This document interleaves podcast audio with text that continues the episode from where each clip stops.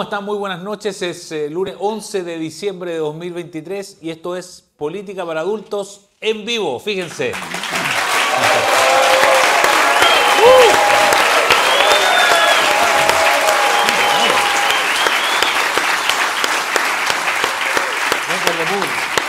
Excelente, ¿no? Oye, una energía eh, tremenda, gracias a Pepe Out y a Jaime Belolio, como cada lunes, eh, y ahora en Teatro Soco, por supuesto, eh, y gracias también al apoyo de Van Trust. Así es que felices de estar de nuevo con usted. Estamos, este es el último político para adultos antes del plebiscito, así que imagínense lo que hay, la expectativa, el nervio, la ansiedad, es muy importante. Pero déjenme partir comentando algo que yo creo que todos le, le pusimos alguna atención eh, que es el cambio de mando de ayer en Argentina con Javier Milei. Había personas que se imaginaron una cosa distinta. Jaime Belolio, ¿viste el cambio de mando? ¿Qué te pareció? Eh, ¿qué, sensaciones te generó? Bueno, lo vi y vi también la cara del presidente de Chile en primera fila. Eh, con Zelensky al lado, sí. Eh, o sea, y, además yo creo que hay un valor, sí, ¿ah? que, fue el presidente Boric el único presidente de izquierda que fue a el cambio de mando y por tanto tuvo que estar ahí mientras lo, el público gritaba libertad, libertad. Por, mientras, mientras ley le decía no hay plata y aplaudían, ¿ah? y gritaban libertad. Yo creo que lo más notable de, de es que además de, hacer en, cierta parte de su discurso una verdadera clase de economía, que alguien podría decir, ¿por qué estaba hablando de esta inflación y una serie de otras cosas medias técnicas? Yo creo que él lo que está haciendo es, poniendo la cancha en la cual se va a jugar como presidente. Y entonces está tirando la carne a la parrilla de una. Y está diciendo básicamente, no tenemos plata, la única opción aquí es que haya un shock, lo dice tal cual. Y por tanto eso va a significar que vamos a tener que hacer ajustes muy importantes. En su programa él había dicho que era un 15% de ajuste del PIB. No, son 15% del presupuesto, 15% del PIB. Eh, y entonces básicamente dice, bueno, y esto va a significar muchos problemas, pero no son distintos de los que ya hemos tenido.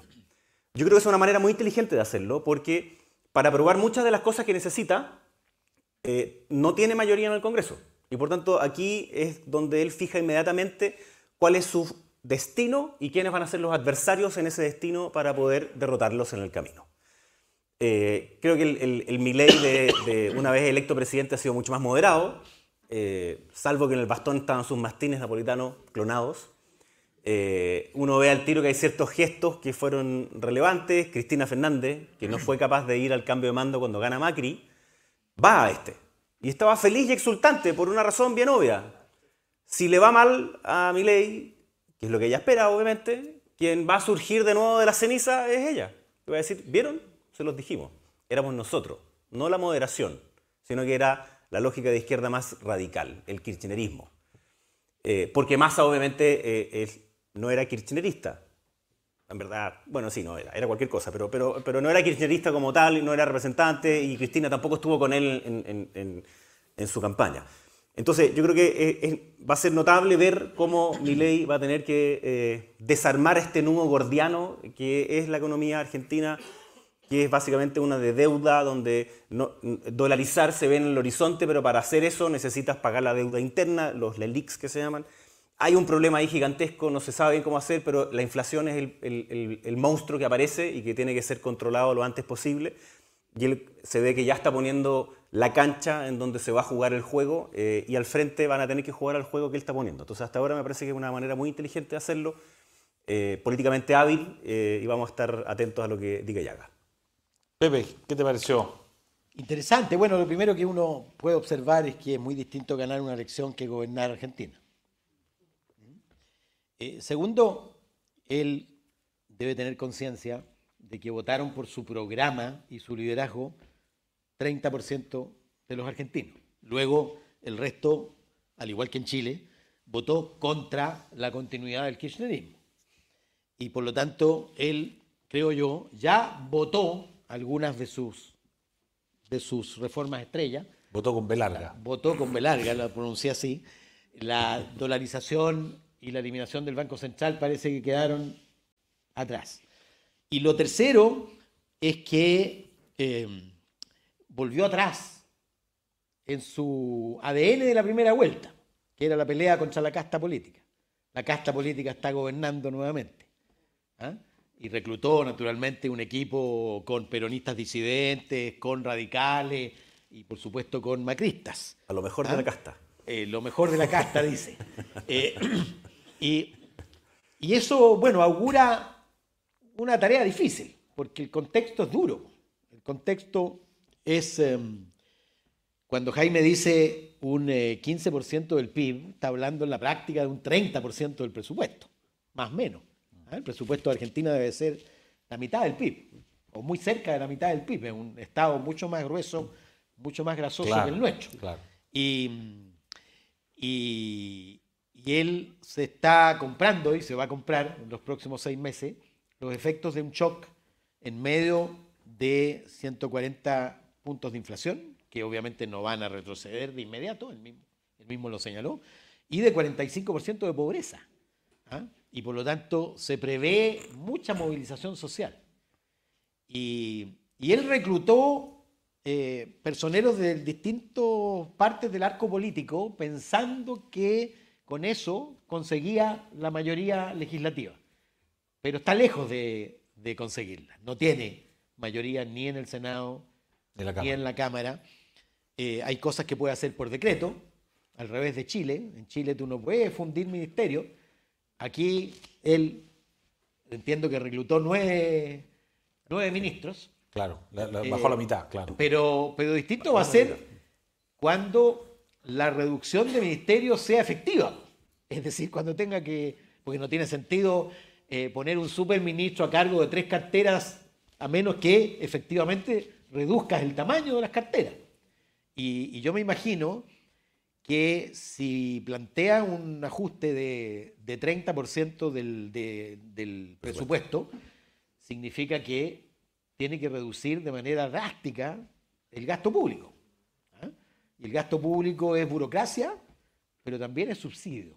claro. Y subsidio en el contexto de 45% de pobreza, eh, aquellos que están pensando en imitar a, en meterse en el, en el casillero de mi ley en Chile, probablemente les caiga cuando en las elecciones esté en el peor de los momentos. ¿ah? Dos años más, de hecho. en- claro, dos años más las presidenciales, pero las parlamentarias, o sea, la- las regionales y las municipales, que son la antesala de la elección presidencial, ocurren en octubre. po. En Chile, claro. Octubre del próximo año, es decir, estamos a, en marzo son las primarias, o la inscripción a las primarias, en mayo son las primarias, y en octubre son las elecciones. ¿Y tú crees que ya, ya, ya en Ah. Argentina va a estar... Yo creo que eh, si tiene éxito, y ojalá que tuviera éxito, porque nos sirve a nosotros un, un- un vecino en Pudiente. mejor salud, en Claro. mejor salud que, que el actual. Pero en seis meses más va a estar en el peor de los mundos. ¿Ah? En el peor de los mundos. Con eh, la movilización callejera en Argentina no es como acá. El control que tienen los partidos y el peronismo de la movilización callejera es diez veces el que tiene el Partido Comunista de la calle, a pesar de que el Checho Irán cree que lo titeretea todo. eh, no es así. ¿ah? Si no, pregúntenle a Jadwe que lo echaron de la Plaza Italia, ¿ah? en medio del, del estallido. Claro, contra los sindicatos. Lo que sí que tiene mucho ñoqui, como se llama, y, y, y es ñoqui porque, claro, van a cobrar los 29 de cada mes, digamos, es lo único que hacen. Eh, que son personas fantasmas, digamos, que no, que no trabajan en verdad. Claro, que eso dijo que había obligación de ir Exacto. presencial. O sea, son personas reales, funcionarios fantasmas. Eh, Sí, claro. Son personas reales, porque, bueno, a, a veces Claro. algunos no eran, no eran verdaderos, digamos, cobraban claro. doble. Pero el problema que tienen eso, que algo decía Pepe también, es que eh, Argentina también es federal, po.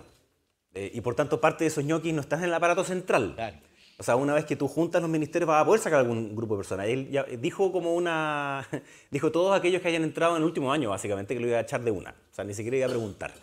Eh, y los que iban para atrás iba a ver los que venían de carrera y otros, porque eso sí los iba a mantener. Eh, pero está bien, si saca todo eso no es suficiente en el fondo. Eh, y ellos se van a ir directo a la calle sin lugar a duda. Claro. Pepe, queda una semana de campaña en Chile, ya estamos en nuestro país.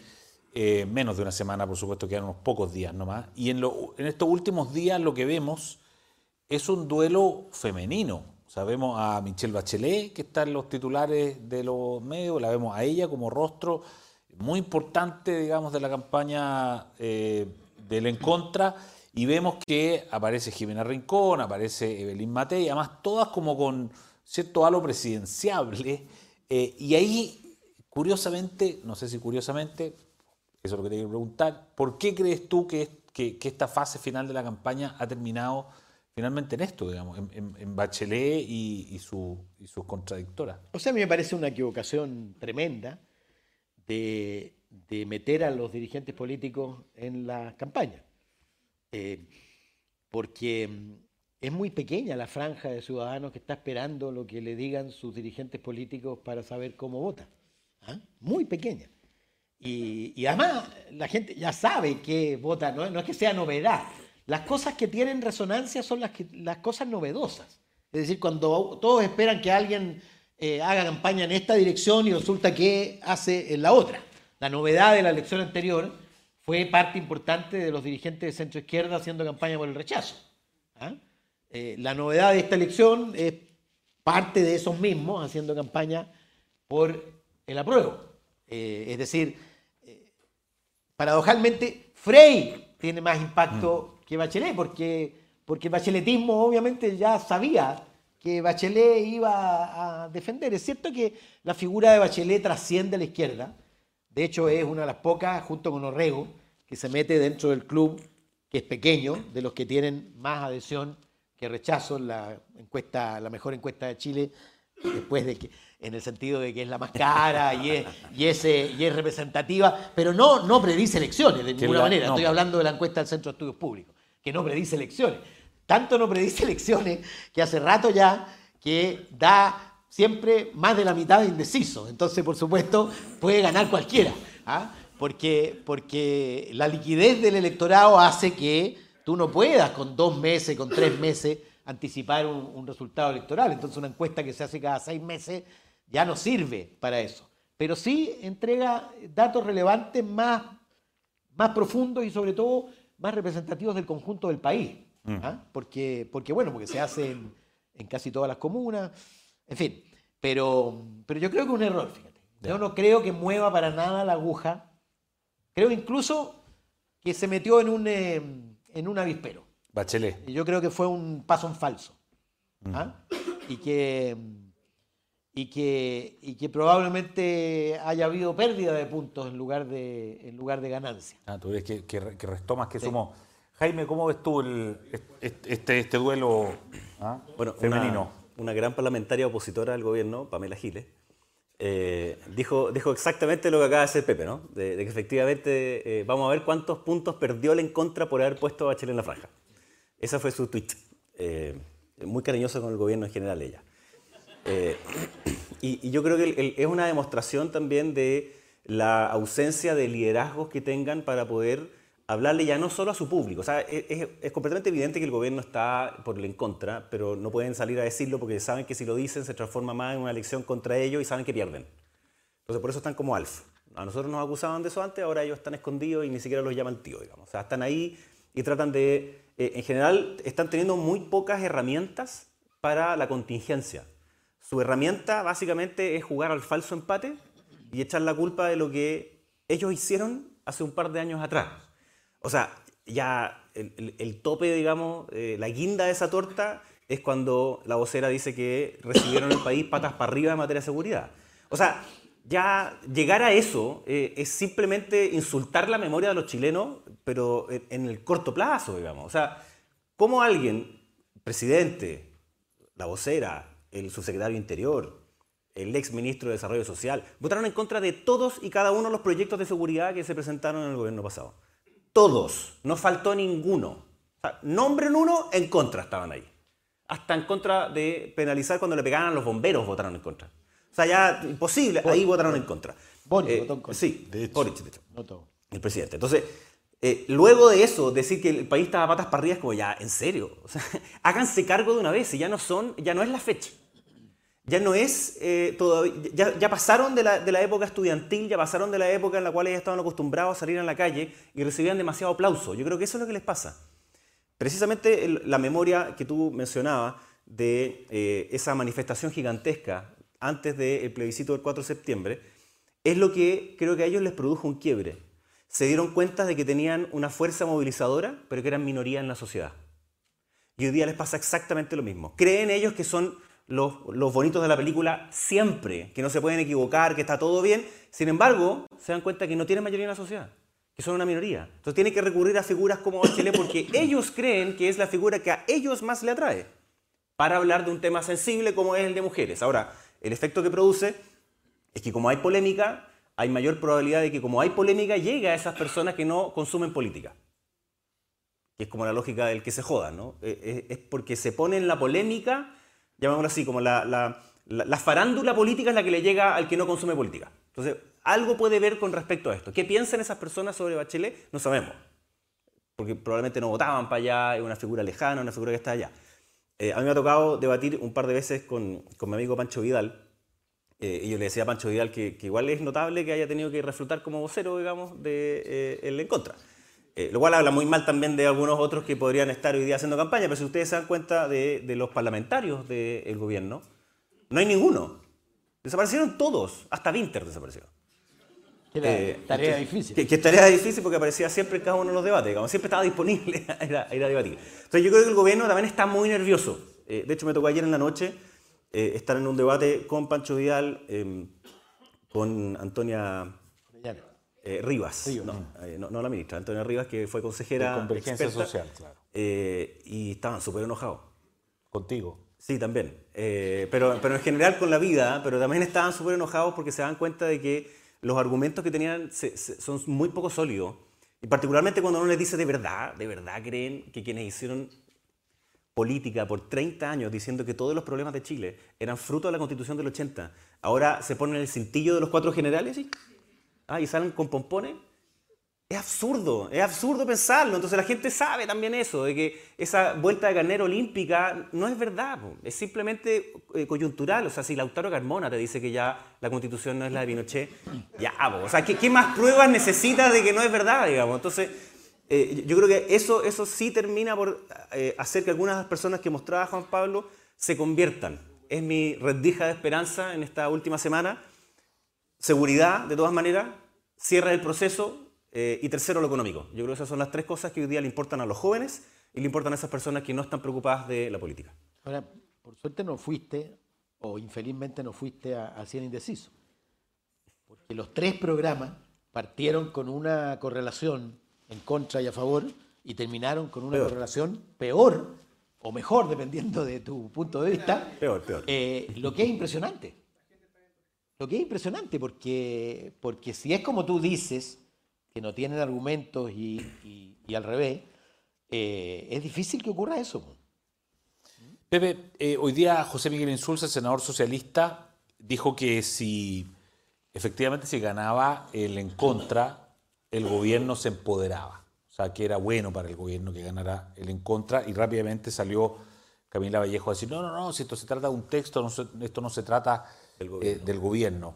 Pero, ¿tú, estás de acuerdo con eso, que evidentemente el resultado eh, fortalece a la oposición o fortalece al oficialismo? ¿o, sea, mira, es evidente que el gobierno prefiere que gane el, el en contra a que gane el a favor.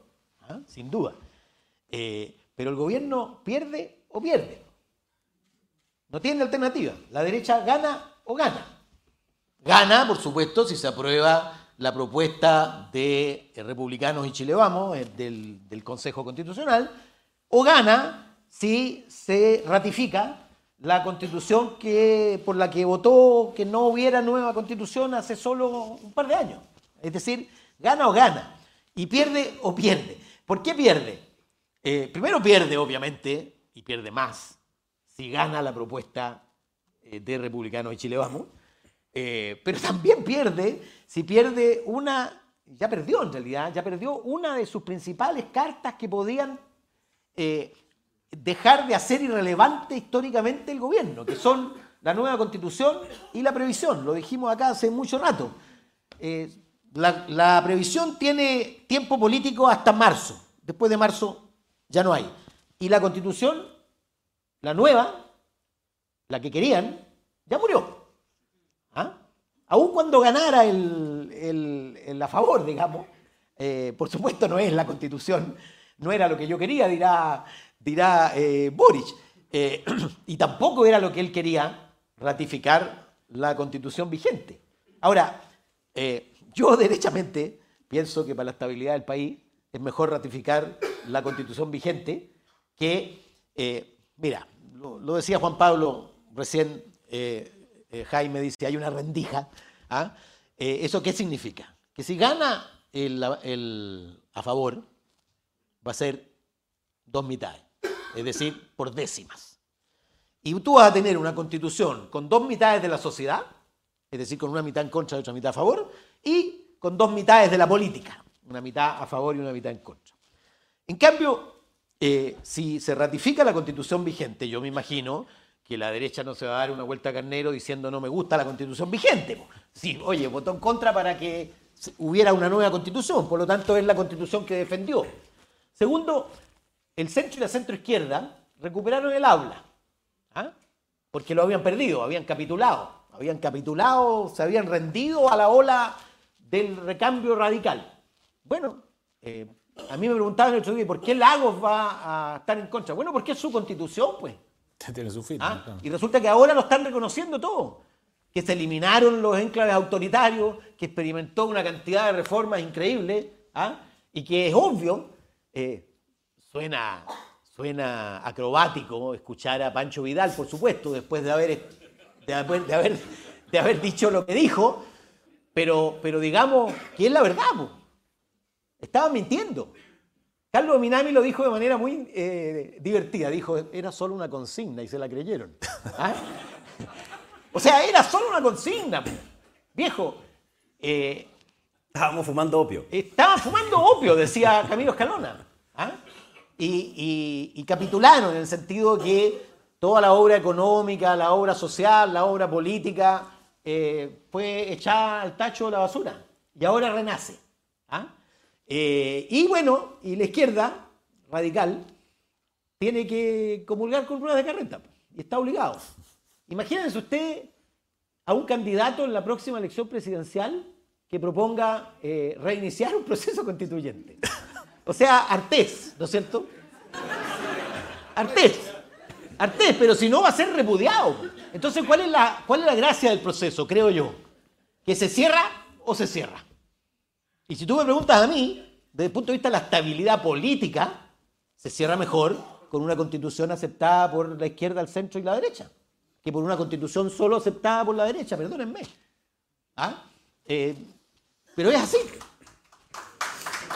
Sacó aplauso Pepe. Mira. Bien.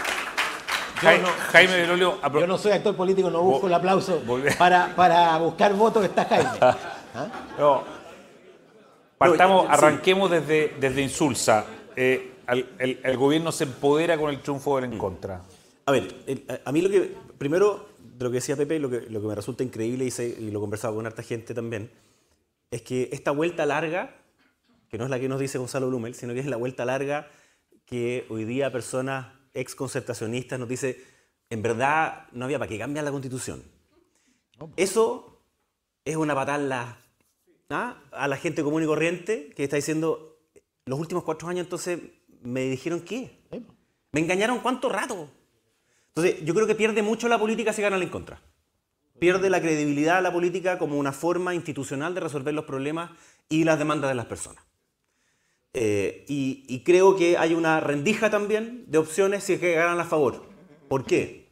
Porque precisamente esa centro izquierda, no tengo ninguna expectativa con respecto al PC hacia la izquierda, va a tener que llegar a los acuerdos necesarios para implementar la nueva constitución, donde se hacen los ajustes además que ellos son los que reclaman hoy día. Eh, y eso da una trayectoria además, eh, que es la que tiene que seguir el Congreso. Y por tanto las próximas elecciones van a ser con respecto a cómo se implementan algunas de las cosas que ellos ponen hoy día como objeciones. Aprobar para reformar, digamos. O sea, es que de todas maneras tiene que pasar porque muchas son leyes. Claro. Eh, y entonces las objeciones que dicen hoy día, déjame nombrar solo una, porque dicen, por ejemplo, las contribuciones, que esto le encanta a Pancho Vidal, dice las contribuciones, bienes raíces, los más ricos, las tres comunas, le digo, Pancho, pero es que están mal sacados esos cálculos de Pancho. Porque se recaudan 2.200 millones de dólares producto de las contribuciones, de las cuales 1.100 millones de dólares son residenciales, las otras son de empresa. De esos 1.100 millones de dólares, el 10% de las casas más ricas, y por tanto de las personas más ricas, paga el 80%. Lo que dice la Constitución, lo que uno subentiende inmediatamente, es que esas personas van a seguir pagando exactamente igual, no hay ninguna diferencia con ello. El diferencial entonces son 250 millones de dólares. 250 millones de dólares los podemos conseguir viendo los programas mal evaluados, viendo que, por ejemplo, los Gores tenían 700 millones de dólares sin ejecutar al primero de diciembre de este año. Ahora, hace un ratito atrás.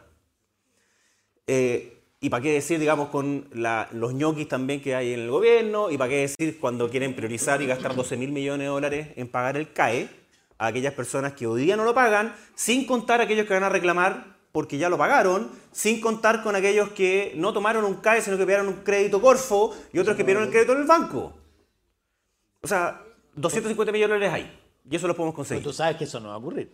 Pero entonces, ¿Ah? las otras cosas. el CAE no va a ocurrir. No, el CAE va a salir cada vez que haya elecciones. De hecho, esta es la tercera vez que sale. Para la elección de Boric 1, para la elección de eh, el apruebo rechazo y ahora. Tercera vez y les auguro que va a salir cuarta y quinta vez en los próximos meses. Entonces, eh, ¿gana el gobierno? Gana un poquito de aire, por supuesto que sí. Eh, porque ganó su posición. Sin embargo, como bien dice Pepe, se quedaron estancados con una que en verdad era la que ellos decían que no había ninguna peor que esta y ahora empiezan a decir, bueno, que en verdad sí, pero ya. Entonces ahí quedan enredados. ¿Qué es lo que yo creo que sí va a pasar? El gobierno va a decir, se rechazó una de izquierda, se rechazó una de derecha, lo único que nos queda es reformar las pensiones, reformar la salud, reformar entonces también los tributos y nuestras propuestas son la media. Y esa lógica que el gobierno va a decir, de todas maneras me parece naive, absoluta, completa y total. Porque si ganan en contra lo que va a pasar es que se va a polarizar más el Congreso, no menos. Y lo último es que va a haber dentro de la derecha, si es que se gana, sobre todo por poco, si es por mucho es un poquito distinto, pero si, si es estrecho, que no quepa duda que los que están en la extrema derecha en el en contra van a decir, bien, nosotros los dijimos. Ah, esto fue culpa de Cast que renunció a sus principios y la derechita cobarde de siempre. Pero también va a haber un debate entre Chile Vamos y el Partido Republicano de ciertos justitos que dijimos muchas veces que no era necesario y por tanto que además, perdóname esta digresión, quienes más hemos salido a defender el proyecto de constitución somos los de Chile Vamos. Eh, y por tanto, es relevante qué es lo que va a pasar después políticamente. Y va a haber poco tiempo después para ponerse de acuerdo, porque van a venir al tiro las municipales, y en las municipales sí o sí te tenéis que arreglar. Porque en las municipales se elige uno, no se eligen varios, salvo en los concejales. Se elige uno y por tanto vas a tener que ponerte de acuerdo Va a pelear un rato en diciembre, va a pelear un rato en enero y en marzo te pusiste de acuerdo porque van a venir las primarias y van a venir las elecciones. Y en el gobierno van a seguir las disputas porque, que no les quepa duda, y aquí yo también apuesto a eso, en marzo el Partido Comunista va a presentar una reforma constitucional. Porque no van a aceptar ser ellos los que ratifican la constitución de los cuatro generales. Y lo van a presentar en el Congreso y por algo es que dicen ya no están las amarras, ya no están los, las trampas, porque son cuatro séptimos. ¿Cuatro séptimos para qué? para reformar la constitución. O sea, no es solamente para la reforma de pensiones, es mucho más allá que eso. Y ojalá que hicieran caso a lo que dice Pepe, y, hemos hablado acá sobre un cambio del sistema político, de eliminar los pactos, pero yo creo que eso no va a pasar. ¿Crees sinceramente que el Partido Comunista es capaz detrás de sus propuestas de conseguir cuatro séptimos en el Senado y en la Cámara. No las consigue, pero otra ah. cosa es su propósito. No, pero por supuesto, o sea, tú y yo hemos presentado, presentamos no sé cuántas reformas constitucionales. Todos los meses hay reformas constitucionales. El punto es que no son suficientemente serias ni consensuadas para conseguir los quórum necesarios. Mira, la diferencia entre el quórum de cuatro séptimos y de tres quintos son cuatro diputados y un senador. En vez de 29, 30 senadores, en vez de 89, 93 diputados. No, el problema son las que eran cuatro séptimos, ahora son mitad. Y yo les digo una cosa. Claro, el problema son las Yo les digo una cosa. Si yo estuviera, si yo estuviera en los zapatos del Partido Comunista y demás, eh, querría dos tercios. Y no cuatro séptimos. Porque se los doy firmado. El próximo Congreso, con los dos candidatos presidenciales que tienen, va a ser mayoritariamente de derecha. Y con eso tú dices que se No es sobre 10. Ahora, lo que está claro es que tenemos conversación constitucional por un buen rato, parece. Yo creo que de todas maneras. Y, y, se nos fue el tiempo. Así es que, para los que nos están viendo ahora por, por YouTube en vivo, nos tenemos que despedir. En todo caso, Juan Pablo tiene la culpa del estado de ánimo generalizado.